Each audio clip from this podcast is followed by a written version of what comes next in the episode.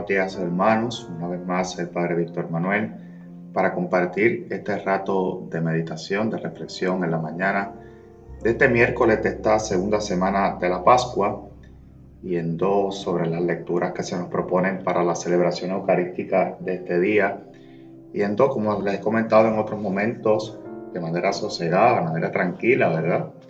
Y en dos sobre estas lecturas, tratando de juntos ver cómo extraemos de las mismas aquellos aspectos que tal vez nos puedan ayudar a seguir fomentando nuestra fe, a volver nuevamente a, hacerla crecer y a ir descubriendo en cada detalle, en cada cosa que el Señor nos presenta, que nosotros podemos hacer de distinto, que también nos ayude a volver a confiar o a fomentar esa esperanza cristiana que hemos recibido de ese resucitado.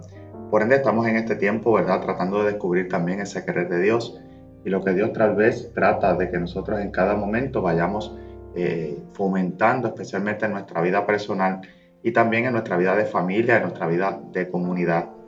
Es lo que trata de hacer en los Hechos de los Apóstoles, mostrándonos a nosotros esa historia de esa iglesia naciente, como esos discípulos después de la muerte y la resurrección de Jesús se embarcan en esta travesía, en esta misión de forjar este nuevo querer de Dios que es eh, la iglesia. Y yendo sobre estas lecturas, pues nos puede ayudar a nosotros tal vez a hacer un buen examen, como le llamo yo, de ver qué hacían ellos de distinto a lo que nosotros estamos haciendo y ver cómo podemos nosotros tal vez mejorar algunos aspectos de nuestra vida personal, familiar, comunitaria, en aras de seguir fomentando ese proyecto y ese querer de Dios. Hoy vamos a dar lectura a, a los hechos de los apóstoles, Voy a dar lectura a la misma para compartirla brevemente con ustedes. En aquellos días, el sumo sacerdote y todos los suyos que integraban la secta de los saduceos, en un arrebato de celo, prendieron a los apóstoles y los metieron en la cárcel pública. Pero por la noche el ángel del Señor les abrió las puertas de la cárcel y los sacó fuera, diciéndoles, Marchaos y cuando lleguéis al templo, explicad al pueblo todas estas palabras de vida. Entonces ellos, al oírlo, entraron en el templo al amanecer y se pusieron a enseñar. Llegó entre tanto el sumo sacerdote con todos los suyos, convocaron el Sanedrín y el pleno de los ancianos de los hijos de Israel, y mandaron a la prisión para que los trajesen. Fueron los guardias, no los encontraron en la cárcel y volvieron a informar diciendo, Hemos encontrado la prisión cerrada con toda seguridad y a los centinelas en pie en las puertas, pero al abrir no encontramos a nadie adentro. Al oír estas palabras, ni el jefe de la guardia del templo ni los sumos sacerdotes atinaban a explicarse qué había pasado. Uno se presentó avisando, Mirad, los hombres que metisteis en la cárcel están en el templo enseñando al pueblo. Entonces el jefe salió con los guardias y se los trajo sin emplear la fuerza, por miedo a que el pueblo los apedrease. Palabra de Dios, te alabamos Señor.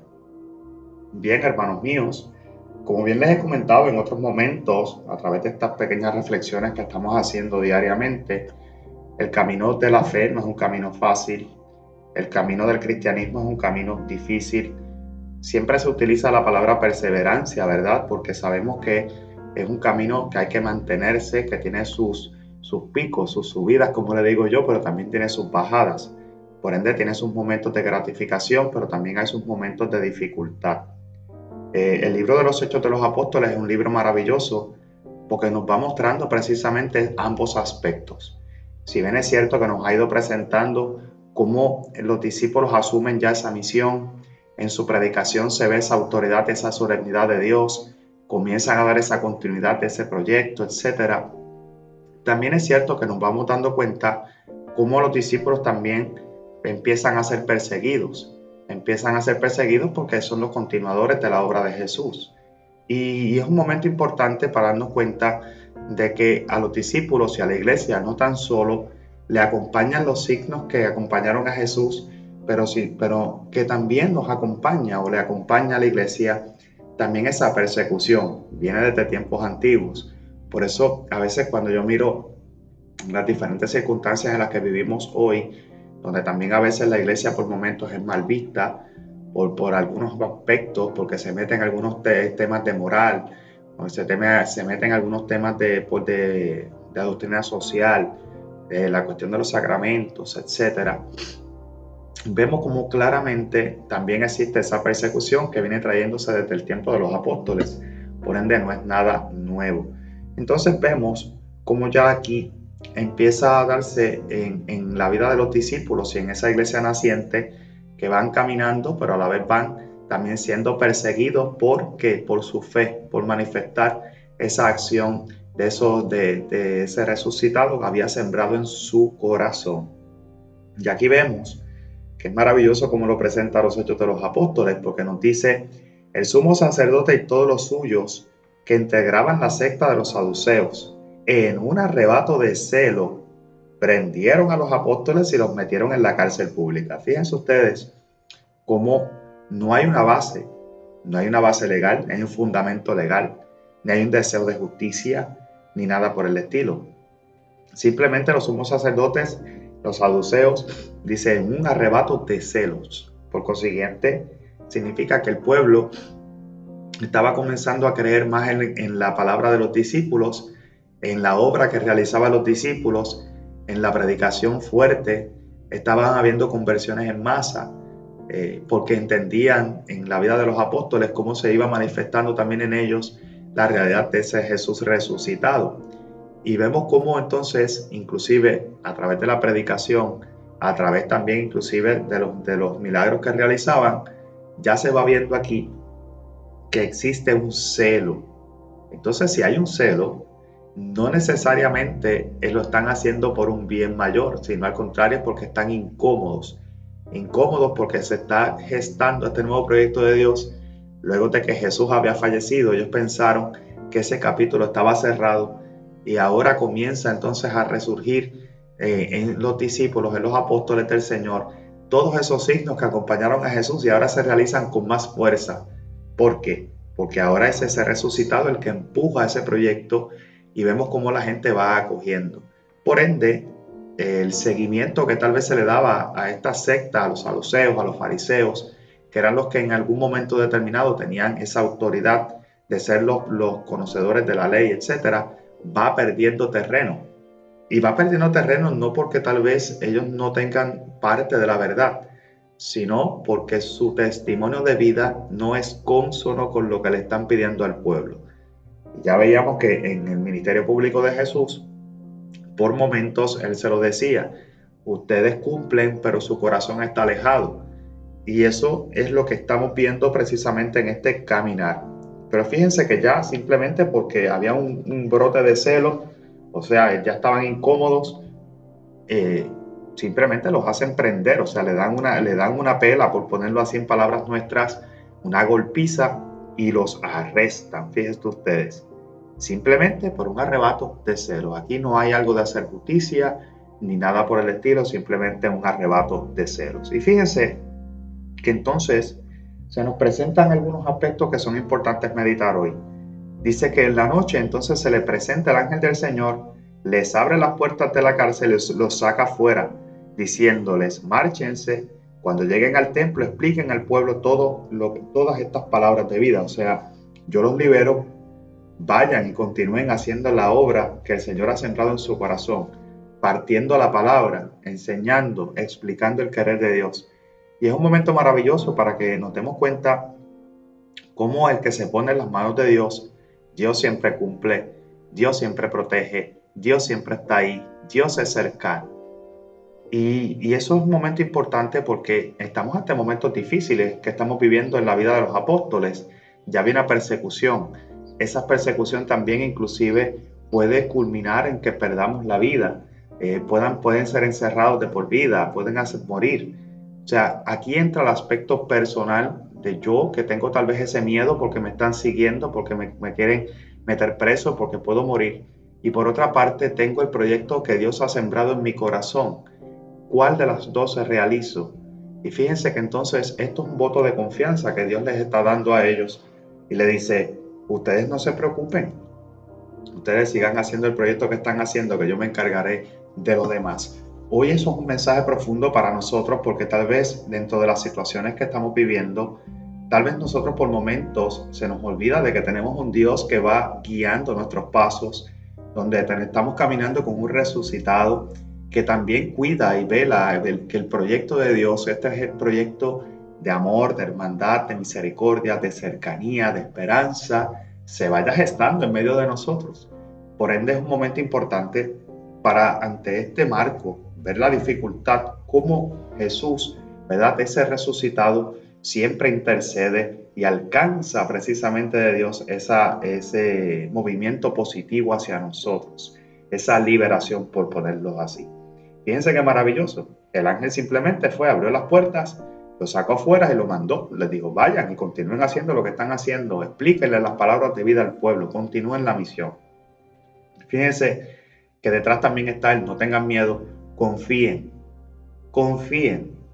Y, y, hoy es un momento donde esa palabra confianza también tiene que volver a resurgir en el corazón de cada uno de nosotros, porque estamos en un tiempo difícil y hoy esto nos llama a nosotros a volver a, esa, a esa etapa primera de esa confianza total y plena en ese Dios que siempre actúa en la historia de cada uno de nosotros. Fíjense que entonces nos continúa narrando esta historia, porque entonces eh, ellos entraron al templo al amanecer y se ponen a enseñar. Fíjense, continuaron la obra sin miedo, porque cuando nosotros reconocemos la obra del Señor en nuestra vida, no tenemos miedo nos lanzamos. Por momentos puede ser que tal vez titubeemos, claro, pero se nos refuerza la fe y es ahí donde nosotros tenemos que tratar de hoy llegar, que no es no necesariamente tener no tener miedo, sino es reconocer la obra de Dios en mi vida y lanzarme aún con el miedo. Y por eso es importante tal vez mirar y meditar esta lectura de esta mañana. Fíjense que entonces ellos entraron al templo y siguen y continuaron esa misión de seguir enseñando. Pero entró el sumo sacerdote con todos los suyos, convocan el Sanedrín, el pleno de los ancianos, y mandaron a la prisión para que los trajesen. Los, guardias fueron y no encontraron, no los encontraron en la cárcel y volvieron diciendo, hemos encontrado la prisión cerrada, con toda la seguridad. A los centinelas de pie en las puertas, pero al abrir no encontramos a nadie adentro. Fíjense ustedes, ellos eh, en la mano fue, un, un acto milagroso porque inclusive estaban los centinelas, las puertas estaban cerradas, nadie vio nada, no pasó nada. Y, cuando fueron a buscarlos, dice, todo está como lo dejamos, pero ellos no están. Es un momento importante porque a pesar de todas las cosas, ellos que están persiguiendo a los discípulos, aquí hay una obra milagrosa que tal vez los pudo llevar a ellos a entender. Algo por encima de nosotros está obrando aquí. Algo, ¿verdad? está obrando en está obrando en estos hombres que no es normal. Tiene que ser de la, el brazo de Dios porque no puede ser de otra manera, porque están viendo un milagro maravilloso. Están viendo que hay unas puertas que están cerradas, que, hay, que los guardias están posteados, que no ha pasado nada, no se ha movido nada y sin embargo ellos no están. Algo, tiene algo sobrenatural, tiene que haber pasado. Pero aún así insisten, es aquí, es aquí donde está el problema problema muchas veces no está en que nosotros no en que seamos tal vez un tanto incrédulos por momentos, sino es que llega el momento en nuestra vida en que tropezamos, chocamos con una realidad que nos sobrepasa y tenemos que aprender a trascender, a sobrenaturalizar las cosas, a buscarle el verdadero sentido. Si yo me encuentro ante una situación así, que estoy persiguiendo unos apóstoles que vienen a ser los continuadores de la obra de ese Jesús que fue muerto en una cruz, y ellos son los continuadores. Y se siguen viendo los mismos prodigios, los mismos signos, los mismos milagros, la misma autoridad, las conversiones en masa. Algo tiene que estar operando sobrenatural detrás de estos hombres. Y ahora tengo un milagro de frente donde veo una cárcel cerrada, los guardias están, nadie ha visto nada y ellos no están. Por consiguiente, es una llamada que ante ese acto, ante esa realidad que estoy viviendo, yo pueda comprender que aquí hay algo, aquí está obrando la mano de Dios, pero aún así ellos se cierran a esa realidad, se cierran. Y es ahí donde está el problema de estos hombres. Por eso Jesús muchas veces le decía, ustedes cumplen, pero su corazón está cerrado. Porque cuando las cosas, cuando el corazón no está puesto en lo que hacemos, entonces nosotros se nos hace más difícil poder comprender visualizar ese paso de Dios en nuestra vida. Fíjense que nos dice que entonces eh, nadie atinaba a explicarse qué había pasado. Mientras tanto, uno se presentó y dijo, mira, los hombres que metiste en la cárcel están en el templo enseñando al pueblo. O sea, tú los tenías encerrado aquí y ellos están en el templo enseñando. Fíjense cómo entonces ya ellos habían asumido, vayan y continúen la obra, olvídense de eso, continúen. Y vemos entonces aquí cómo dentro de toda esta realidad, ya ellos reconocen que ellos están en el templo. Entonces dice que el jefe sale con los guardias y se los trajo sin emplear fuerza por miedo a que el pueblo los apedrease. Fíjense ustedes, aún así, continúan en su cerrazón y van y se los traen, los traen presos, obviamente tomando las precauciones para que no se amotine el pueblo, pero ciertamente continúan con esa misión de ser perseguidores de los discípulos en vez de abrirse a esa gracia de escuchar con el corazón. Hoy esto es un momento importante, hermanos míos, porque una vez más nosotros estamos ante, ante diferentes signos. El Señor no ha parado de realizar signos en nuestra vida. El Señor no, se ha detenido ah, en la realización de milagros todos los días. Nosotros vemos milagros todos los días. Gente me dice, Padre, pero es que ya no se ven los milagros, los prodigios que se veían en aquellos momentos. Yo le digo, porque nuestros ojos están cerrados y nuestro corazón está cerrado porque la realidad es que se sigue viendo esa mano de Dios obrando detrás de cada uno de nosotros y, de y detrás inclusive de la iglesia. Eh, a veces nos enfocamos, como digo yo, en las cosas tal vez eh, negativas, pero no vemos las cosas positivas que el Señor realiza y los milagros que el Señor permite a través de este proyecto de amor que Él ha querido sembrar en sus discípulos y de los cuales nosotros hoy también somos recipientes y somos parte también de ese proyecto de amor. Hoy esto evoca la confianza porque nos invita entonces a confiar en ese proyecto de Dios. Cuando nosotros entendemos de que hemos tocado fondo, de que de aquí hemos llegado a este, a este lugar y de aquí yo no puedo pasar porque he encontrado una piedra tal vez que me supera, hoy una vez más el Señor nos invita a confiar, nos saca, nos libera, nos saca de esa cárcel, de ese encerramiento y nos envía a proclamar la alegría del Evangelio, la alegría, la esperanza y la paz que brota de ese resucitado. Hoy sería un buen día para preguntarle, perdón, para pedirle al Señor que nos ayudara a poder comprender ese proyecto de Dios en nuestra vida, que nos ayudara a comprender qué Él quiere de nosotros, que nos ayudara a comprender cómo precisamente en cada proyecto se va gestando el secreto de Dios y nosotros lo dejamos operar en nuestra vida. Hoy damos lectura al Evangelio de San Juan, eh, un, capítulo 3, versículos 16 al 21, que yo diría que son de los más eh, comentados y más profundos tal vez que nosotros encontramos en toda la escritura. Le voy a dar lectura al mismo para compartirlo brevemente con ustedes. Tanto amó Dios al mundo que entregó a su unigénito para que todo el que cree en él no perezca, sino que tenga vida eterna. Porque Dios no envió a su Hijo al mundo para juzgar al mundo, sino para que el mundo se salve por él. El que cree en él no será juzgado. El que no cree ya está juzgado, porque no ha creído en el nombre del unigénito de Dios. Este es el juicio, que la luz vino al mundo y los hombres prefirieron la tiniebla a la luz, porque sus obras eran malas, pues todo el que obra el mal detesta la luz y no se acerca a la luz, para no verse acusado por sus obras. En cambio, el que obra la verdad se acerca a la luz para que se vea sus obras están hechas según Dios. Palabra del Señor, gloria a ti, Señor Jesús.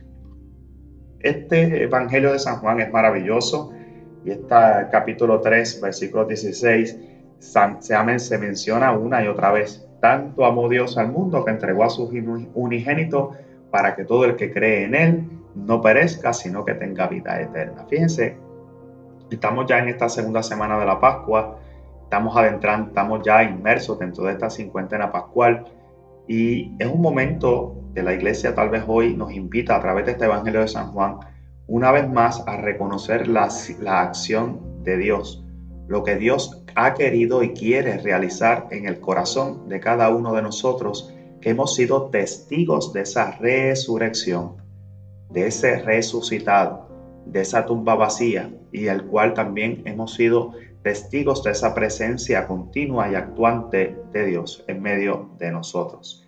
Nos dice clave, tanto amó Dios al mundo. Fíjense ustedes, tanto amó Dios al mundo que entregó a su unigénito para que todo el que cree en él no perezca, sino que tenga vida eterna.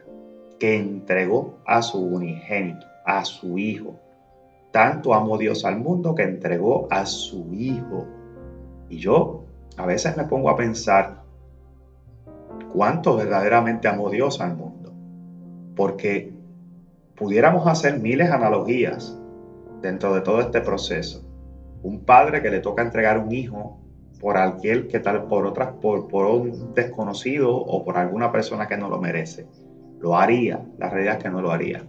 Eh, inclusive, aún por alguien que, se, que realmente uno quiera llame, le costaría trabajo nosotros tener que entregar a un hijo. Es más, eso yo diría que no, es ni un tema de conversación. No tendríamos, yo creo que la fuerza ni la capacidad de, de entregar a un hijo por otra persona. Así se lo merezca, no se lo merezca, sea bueno, sea malo, lo amemos o no lo amemos. Y fíjense cómo entonces esto ya nos deja ver que el proyecto de Dios se gesta con un amor distinto. Porque nosotros somos hechos a imagen y semejanza de Dios. Dios nos amó desde el principio. Siempre nos ha amado, hoy nos ama, mañana nos seguirá amando. Y fíjense que entonces vio que nosotros estábamos necesitados íbamos descarrilados, por decirlo así, en este proyecto, íbamos tal vez un tanto descarrilados en ese proyecto, ¿verdad? Nos habíamos desviado en el camino. Y fíjense que entonces Él, en vez de promover, un castigo hacia nosotros, promueve la salvación por medio de la entrega de Jesús. Para que en esa entrega nosotros no perezcamos, tengamos vida eterna, pero a la vez reconozcamos el amor de Dios porque por eso nos dice, tanto amó Dios. O sea, el amor de Dios es tan grande hacia nosotros que ni tan siquiera se reservó a su Hijo. Y nosotros no podemos todavía entender eso. Si nos cuesta todavía hoy entender cómo es posible que un padre tenga la fuerza de entregar a un hijo, eso nos tiene que decir a nosotros cuánto verdaderamente nos amó Dios. Nos amó de una manera sin medida al punto de no reservarse a su hijo. Así nos amó, pero hoy yo quisiera que lo recordásemos de la manera correcta. Así nos ama hoy todavía Dios. Y así precisamente nosotros reconociendo en esa obra de ese envío de ese Hijo suyo a que viniese a caminar, a morir, para que todo el que cree en Él no perezca. Creer una vez más en Jesús. Y es creer en ese proyecto de amor que se va gestando precisamente en ese proyecto proyecto que se gesta, proyecto que se va dando en esa continuidad de, ese seguimiento a ese Jesús vivo, presente y real. Porque Jesús no hizo nada a su ministerio público que no fuese hablarnos del amor del Padre. Jesús no hizo nada en su ministerio público que fuera a manifestar la misericordia, la cercanía y el amor del Padre. Jesús no hizo nada que no fuese, que no fuese abrirnos los ojos, abrirnos los oídos, abrirnos el corazón, levantarnos de, nuestra, de nuestro letargo, invitarnos a un seguimiento, a abrir el corazón, que vivamos en el amor.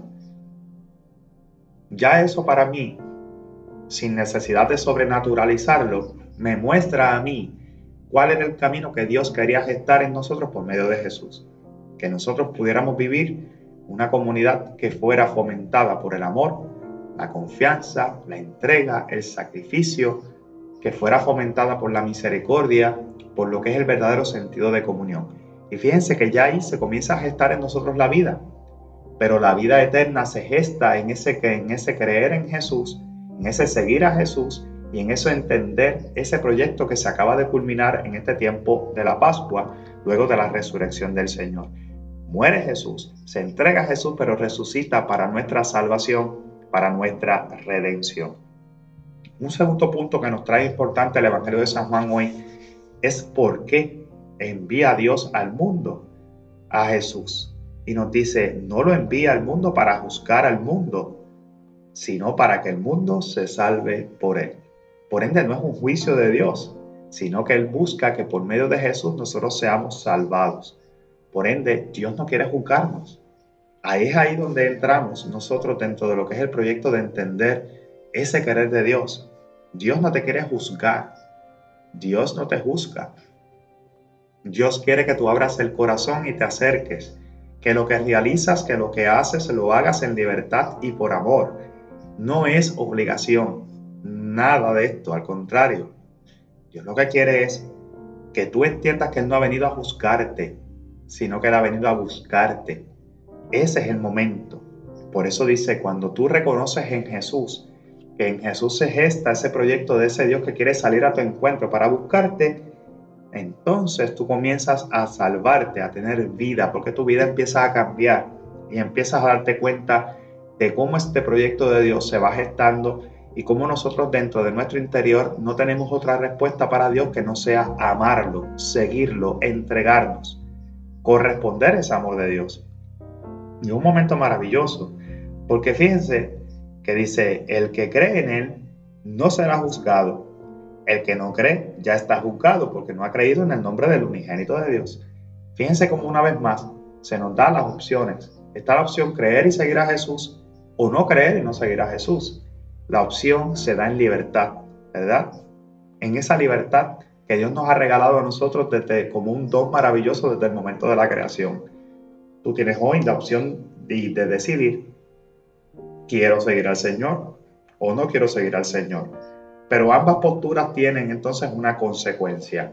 Y la consecuencia es que el que cree no es juzgado y el que no cree ya está juzgado, porque si tú no te das la oportunidad de conocer a Dios, de abrir el corazón a Dios, pues obviamente ya tu juicio está realizado. Y fíjense cómo entonces es una invitación a que hoy nos demos la oportunidad de profundizar en nuestra relación con Dios, con Jesús. Yo a veces pienso que nosotros damos por sentado muchas veces que tenemos la fe, damos por sentado muchas veces de que, de que conocemos al Señor, de que queremos seguir al Señor, pero nuestra vida dicta, eh, dista de, de esa realidad, cómo lo manifestamos, cómo lo vivimos, la confianza que tenemos, la esperanza, la forma en que hablamos, la manifestación de la alegría, de esa esperanza cristiana que brota de ese, de ese resucitado, a veces dista mucho, mucho de lo que dicen nuestros labios. Y fíjense que entonces, hoy el Señor dice, el que cree en el Señor no será juzgado, porque el que cree en Él y se hace y se trata de emular lo que Jesús hace en nosotros, no tiene, va a tratar de obrar bien, evitar el mal, hablar del amor, será puente de amor, de misericordia, de paz, buscará todo el tiempo desprenderse, entonces estará realizándose en su vida ese proyecto, ese, proyecto de Dios.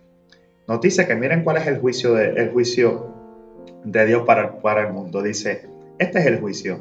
La luz vino al mundo y los hombres prefirieron la tiniebla, porque sus obras eran malas. Pues todo el cobra mal, detesta la luz y no se acerca a la luz para no verse acusado por sus obras. Fíjense cuál es el juicio. Nos dice, hoy este Evangelio de San Juan. El juicio es que la luz vino al mundo, el mundo que estaba en tiniebla entra y rompe la luz. Aquí una vez más la fiesta de la Pascua, la celebración de la Pascua, la vigilia pascual, esa luz que irrumpe en las tinieblas, ¿verdad? La tiniebla del entendimiento, la tiniebla precisamente, ¿verdad? Que se va dando. Y vemos cómo claramente dentro de todo este proyecto se va gestando esa realidad. Y dice, pero los hombres prefirieron la tiniebla, prefirieron quedarse en la tiniebla a aceptar la luz. porque? ¿Por qué? Porque sus obras eran malas. Fíjense ustedes, cuando existe esa cerrazón de corazón, cuando existe precisamente esa cerrazón del corazón, entonces es que nosotros nos cerramos a ese querer de Dios. Y es ahí donde las cosas empiezan a complicarse en nuestra vida.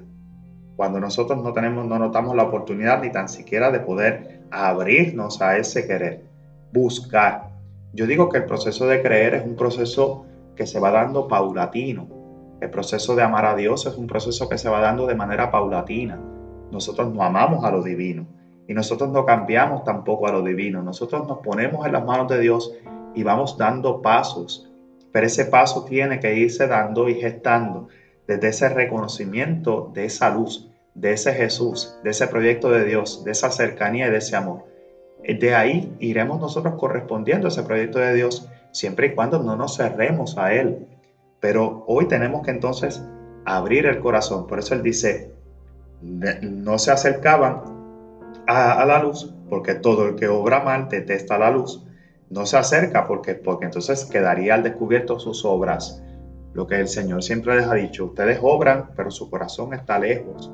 Y cuando el corazón está lejos de Dios, las obras, ¿verdad? Pues muchas veces no son las obras que Dios espera de nosotros. Pueden ser obras tal vez de odio, de celo, como veíamos en los hechos de los apóstoles, de incomodidad, de, de señalar, de juicios, etcétera que entonces lo que hace es que nos va alejando constantemente de Dios. Entonces él dice, en cambio, el que obra la verdad se acerca a la luz para que se vea que sus obras están hechas según Dios. Por ende, nosotros hoy estamos llamados una vez más en el tiempo de la Pascua, yo le llamo a la Pascua el tiempo de la luz, la fiesta de la luz, estamos invitados a acercarnos a esa luz, porque dice el Señor que el que obra en la verdad se acerca a esa luz. Y nosotros que creemos en ese Jesús que ha venido, que ha muerto, que ha resucitado y que se encuentra en medio de nosotros, y cuando nosotros reconocemos el por qué lo hizo, para qué lo hizo y cuál es esa finalidad, e inclusive reconocemos que se queda en medio de nosotros dándonos esa luz, nosotros entonces ¿qué hacemos? Nos acercamos a esa luz porque nosotros creemos en su palabra, creemos en la verdad que se nos ha dado. Y entonces no tenemos temor de que nuestras obras se salgan a la luz, porque el que obra de corazón dice no tiene, no tiene problema en que se vean sus obras y tampoco tiene problemas en, que, en poder manifestar al mundo entero el por qué eh, realizamos estas obras y que Dios está en nuestro corazón. Hoy es un momento tal vez importante, hermanos míos, para nosotros poder pedirle al Señor que nosotros podamos acercarnos a esa luz, ¿verdad? Con valentía, si todavía queda algún sentimiento de obra negativa en nuestra vida, o hay algún rencor en el corazón, o hay tal vez algo oculto por ahí, alguna riña, alguna preocupación, algún grado de incredulidad, alguna molestia, pues yo creo que hoy es el momento de acercarnos a Dios pidiéndole que nos vaya sacando todas estas cosas desde el del corazón, que pues podamos realmente reconocer la luz en nuestra vida, que podamos abrirnos a ese, a ese camino de la gracia, que le demos la oportunidad a Dios de que entre, que transforme, porque reconocemos que lo que realiza Dios y el juicio que quiere hacer a Dios con nosotros es el juicio del amor, es regalarnos la vida eterna, es darnos la vida, es amarnos, es manifestar su cercanía y su misericordia. Y hoy en estos días tal vez de dificultad, hoy es un momento más para ir reconociendo cómo el Señor hoy quiere acercarse de una vez y para todas, todas de una manera plena y concreta a tu vida y a la mía para que tengamos vida eterna. Hoy culminamos este rato de meditación haciendo la oración a María en este tiempo de la pandemia. Oh María, tú resplandeces siempre en nuestro camino como signo de salvación y de esperanza. Nosotros nos confiamos a ti, salud de los enfermos.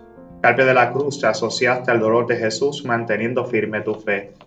Oh Madre amorosa, tú sabes lo que necesitamos y estamos seguros de que proveerás como lo hiciste en Cana de Galilea Intercede por nosotros ante tu Hijo Jesús, el Divino Médico, por aquellos que han enfermado, por quienes son más vulnerables y por quienes han muerto. Intercede también por quienes cargan la responsabilidad de proteger la salud y la seguridad de los demás, y por quienes atienden al enfermo y buscan una cura. Ayúdanos, Madre del Divino Amor, a conformarnos a la voluntad del Padre y hacer lo que nos dirá Jesús, quien ha retomado sobre sí nuestros sufrimientos y ha cargado con nuestros dolores para conducirnos a través de la cruz a la alegría de la resurrección. Amén. Bajo tu amparo nos acogemos, Santa Madre de Dios. No desprecies las súplicas que te dirigimos en nuestras necesidades. Antes bien líbranos de todo peligro, oh Virgen gloriosa y bendita. Lindo miércoles para todos, que el Señor les bendiga.